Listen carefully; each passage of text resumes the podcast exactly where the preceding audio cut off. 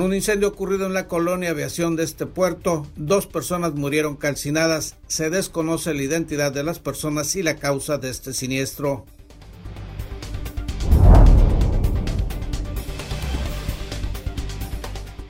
Un agente ministerial fue encontrado muerto sobre la tumba de su abuelo. Se presume que pudiera ser un suicidio. Este incidente ocurrió en Tecate.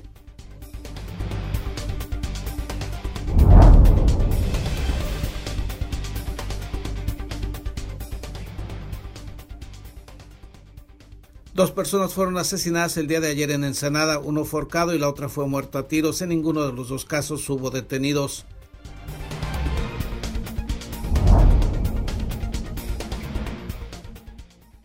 El gobierno municipal de Ensenada está en espera de la autorización de la Procuraduría Federal para la Protección del Ambiente para iniciar los trabajos de restauración de las dunas que se vieron afectadas cuando se pretendía construir una pista de patinaje en esa área.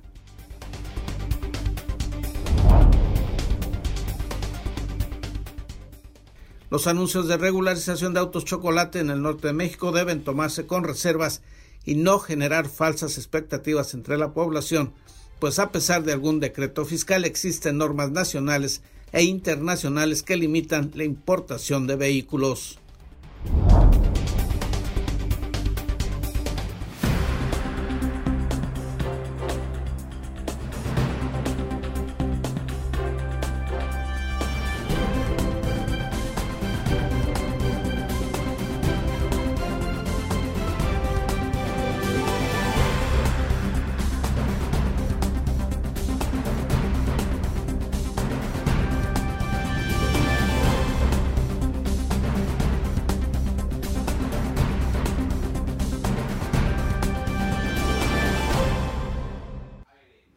Bienvenidos a Zona Periodística este jueves 19 de agosto de 2021. Este noticiario es una coproducción del periódico El Vigía, Canal 66 de Mexicali y en La Mira TV, la plataforma digital de Ensenada.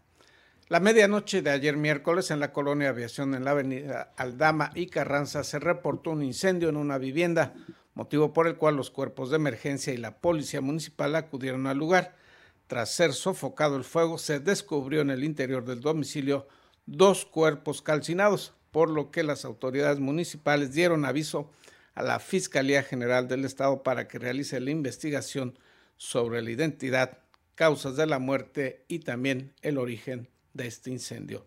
Dos personas muertas la medianoche de ayer en la colonia Aviación. Y en Tecate, en Tecate se registró una singular y trágica historia. El relato con nuestros compañeros de Canal 66 de Mexicali. Un agente de la Fiscalía Estatal fue localizado sin vida sobre la tumba de uno de sus abuelos en el Panteón del Ejido Cuernavaca. Sergio Ricardo Lugo López, quien actualmente se desempeñaba como jefe de homicidios en la ciudad de Tecate, fue encontrado sin vida en lo que aparentemente pudo deberse a un suicidio en el Campo Santo. Lugo López, originario de Mexicali, se desempeñó años atrás como escolta del exsecretario de Seguridad Pública, Sosa Olachea, quien acudió durante la tarde de este martes al Panteón del Ejido Cuernavaca a bordo de su unidad oficial, y aparentemente él mismo causó su muerte por un disparo de arma de fuego con su propia arma de cargo. Al sitio acudieron servicios periciales para iniciar con las investigaciones y poder así corroborar los hechos en este incidente. Para Noticieros Contacto informó Ranulfo Cabrera, Canal de las Noticias. Regresando a la información local, continúan los homicidios en este puerto y como ocurre en la mayoría de estos crímenes, los homicidas no, no fueron detenidos. Un cadáver con posibles signos de estrangulamiento fue encontrado en abandono por las autoridades la mañana del miércoles en la orilla de la carretera Ojos Negros. El cuerpo sin vida fue abandonado sobre la tierra del acotamiento de las inmediaciones del kilómetro 8 de la carretera, a la altura de donde se realizan los trabajos de reencarpetado de la cinta asfáltica. La policía municipal encontró a la víctima alrededor de las 7 horas con 15 minutos, luego de un reporte de la central de emergencias que alertó de la presencia de una persona sobre la tierra envuelta en una sábana. La corporación encontró al individuo envuelto en una tela con diversas manchas. Después los cuerpos de socorro determinaron que ya no contaba con signos de vida. De la información obtenida se supo que la víctima fue localizada cuando estaba boca abajo con las manos amarradas hacia atrás. En su cuello mostró hematomas hechos posiblemente por estrangulamiento. Luego de haber procesado la escena del crimen, el cadáver fue trasladado a las instalaciones del Servicio Médico Forense, donde se encuentra en situación de desconocido. En esta carretera, a la altura del kilómetro 8, fue abandonado otro cuerpo sin vida el 4 de marzo de 2021. Mostró heridas hechas por proyectiles de arma de fuego en rostro y brazo. Esta víctima correspondió a un varón de entre 20 a 24 años. La reciente víctima representó el homicidio número 10 en Ensenada en el transcurso del mes de agosto, mientras que en el año en curso sumó la cantidad de 266 personas privadas de la vida con medios violentos, incluyendo aún su región de San Quintín. Para En la Mira TV, César Córdoba. David Amos nos tiene más información del acontecer policiaco del puerto. El hombre enfermo y reportado como peligroso que había escapado de un centro de asistencia luego de haber abandonado el penal porteño tras cumplir su sentencia por la agresión contra una persona fue localizado este día en Manedero. La Dirección de Seguridad Pública Municipal encontró al individuo alrededor de las 11.15 horas en la calle José María Iglesias y carretera transpeninsular. Luego fue abordado. Al realizarle la inspección corporal, los uniformados encontraron entre sus prendas de vestir un arma blanca. Además manifestó que había estado recluido en el cerezo de la ciudad de Ensenada y posteriormente haber huido de un centro de rehabilitación. El hombre fue identificado como Jesús N., de 43 años, alias El Tor. Encuentran encobijado en carretera Ojos Negros.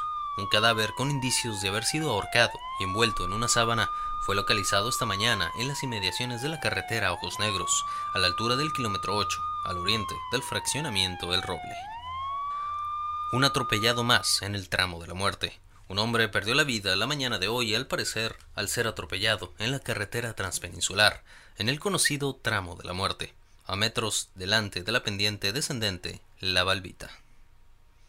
Una brutal colisión entre dos vehículos ocurrida el mediodía de ayer en la colonia obrera dejó un carro con cuantiosos daños materiales y sin personas heridas.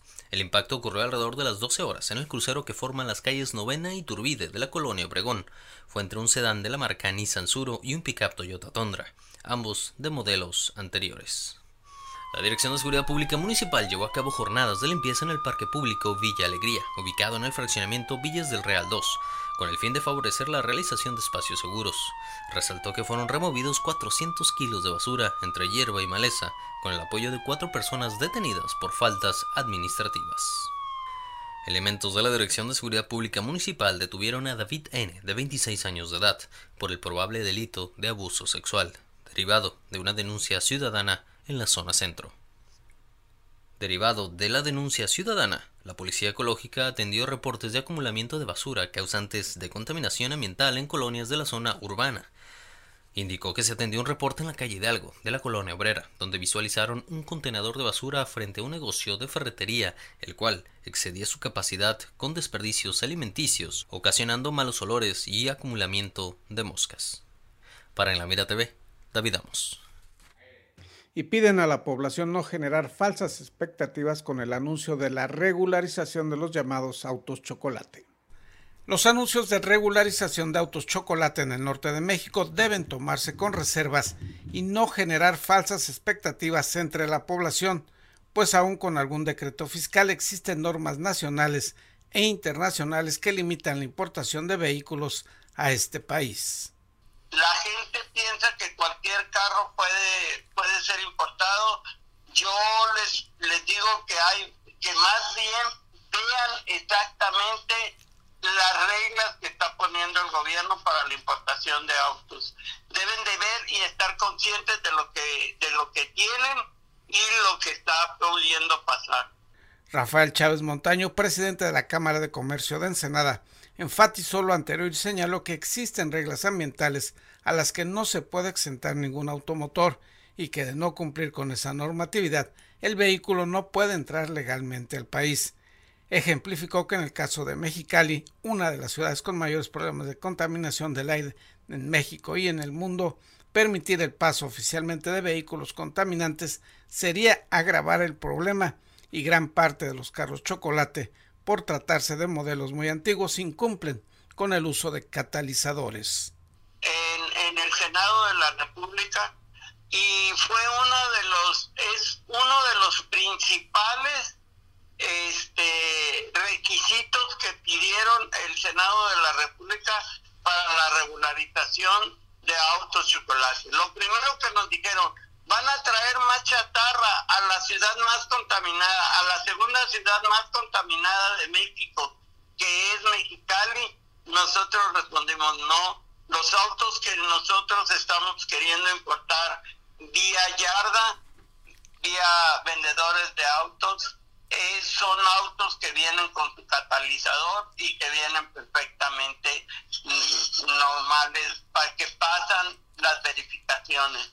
Otra de las limitaciones más allá de los decretos nacionales está el de la revisión del país de origen del vehículo, pues hay automotores procedentes de Asia que no pueden ser importados en México por acuerdos internacionales. Se debe entender, dijo Chávez Montaño, que un auto chocolate es contrabando, es decir, se trata de mercancía que ingresó ilegalmente al país y que además de una evasión de pagos fiscales, se puede estar infringiendo otras normas ambientales o comerciales, por lo que no se puede pensar en un decreto que permita la regularización universal de esos vehículos introducidos ilegalmente al país. Entendamos que un auto chocolate desde el principio es contrabando.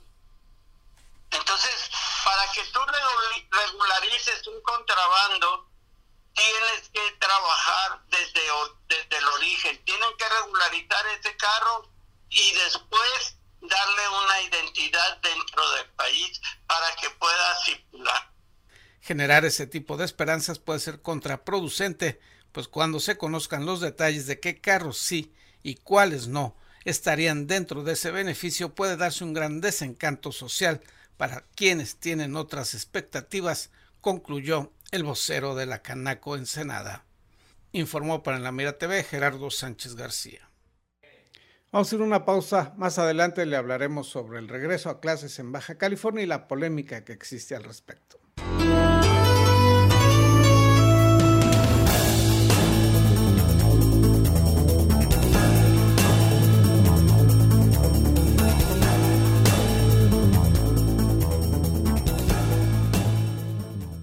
En Daymark Clínica de Ojos ofrecemos un servicio integral a cargo de profesionales expertos en la salud visual. Cuidamos la salud de tus ojos con equipo oftalmológico de última generación, cirugías, tomografías, tratamientos y servicios de óptica. Además, contamos con productos de alta calidad y como siempre, un excelente trato. Acuda a cualquiera de nuestras dos sucursales y confía en la salud de tus ojos en nuestros profesionales. Ofrecemos un amplio surtido de lentes con gran variedad de modelos y tamaños para todas las edades. Daymark, una mejor vista para una mejor vida. Conseguiste esa cita o reunión que tanto deseabas y quieres que todo salga perfecto. Sin embargo, suelen ocurrir muchas situaciones bochornosas que puedes evitar con simples soluciones. Una de las peores es ensuciar tu ropa con la comida.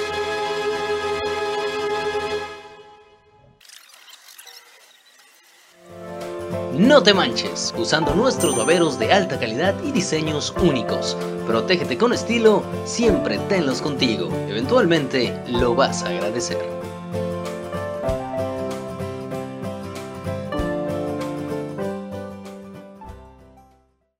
Sin rodeos. El COVID existe. El COVID cuesta. El COVID duele. El COVID mata. Sin excusas, protégete del COVID. Cubre bocas, sana distancia, lávate las manos. Campaña unificada para crear conciencia. Hola, soy Gerardo Sánchez García y te invito a ver en La Mira TV, la plataforma digital de Ensenada. Síguenos a través de nuestras redes sociales.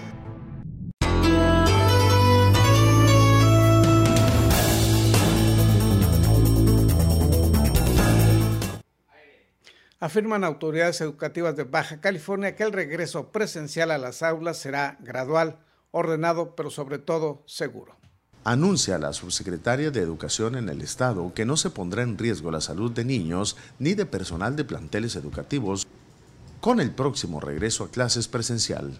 El día de ayer precisamente se llevó a cabo una reunión virtual con los directivos, personal docente de las escuelas y parte del comité de salud de las escuelas con los padres de familia, donde nos, les informaban todo el protocolo del regreso a clases, las nuevas disposiciones, cómo se va a llevar a cabo eh, ese control de higiene, concientizando mucho al padre de familia que el primer filtro los van a realizar ellos.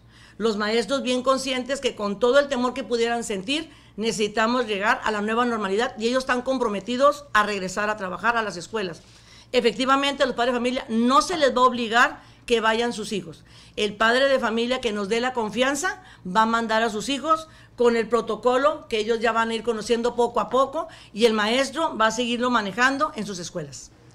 El esquema educativo presencial será conforme fluya el registro y no se permitirá un máximo de 10 alumnos por aula. No va a haber más de 10 niños en cada salón y se van a acomodar de lunes a miércoles los niños, por ejemplo, de la A a la L y de martes a jueves de la M a la Z. Los viernes el maestro le va a dar clases por, eh, la página a todos los niños del salón para que los niños que no pudieron asistir por la razón que tú quieras, los de días lunes a jueves, puedan tomar las clases de lo que los, sus compañeros vieron de lunes a jueves. Es bien cuidadoso eso, hay que tener mucho cuidado.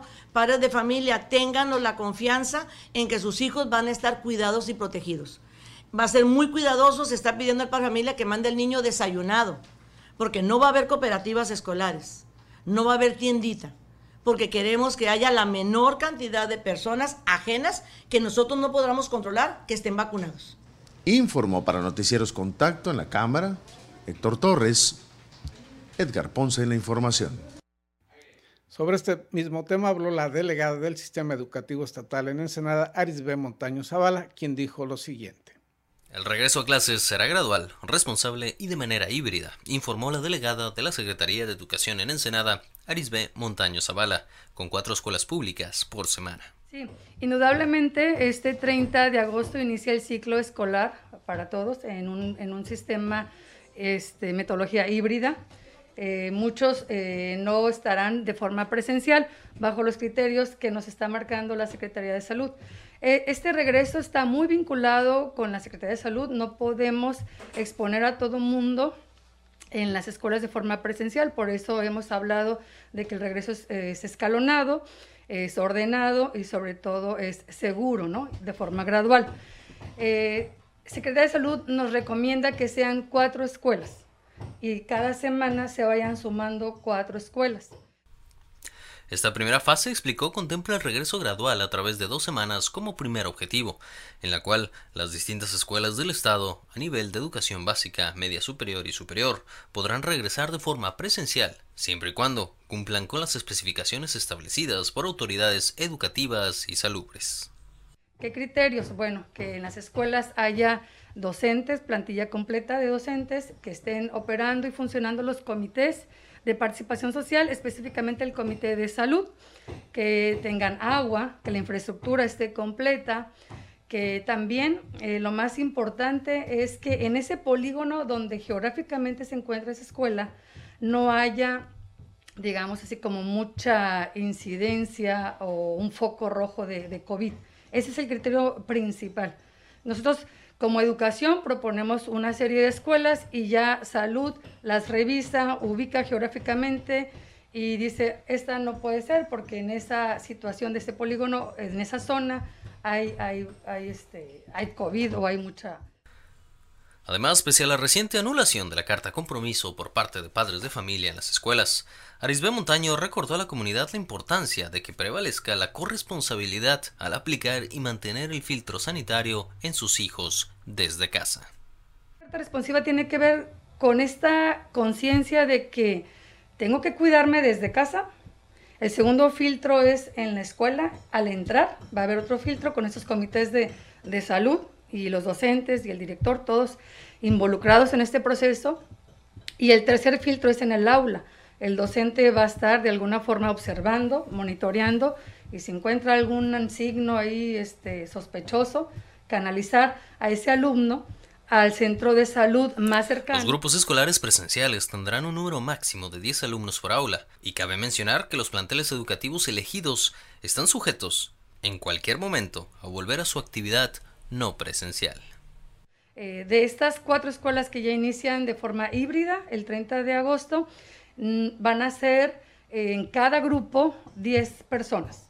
Son nueve alumnos, incluyendo al maestro, ya son 10. Y en el aula, pues obviamente están los señalamientos porque hay que cuidar la sana distancia de 1.5 metros entre el alumnado y eh, van a regresar. Ahora sí que los maestros traen el pulso de cómo vienen también los alumnos. La delegada mencionó que las capacitaciones a maestros para un exitoso regreso a clases Autoridades educativas de este municipio se encuentran ya en preparación académica de supervisores, inspectores, directivos y docentes en todos los niveles y modalidades educativas. Para En la Mira TV, David Amos. Y en otros asuntos, el gobierno municipal informó que está en espera de que les permitan restaurar el daño causado en la zona de dunas de Playa Hermosa.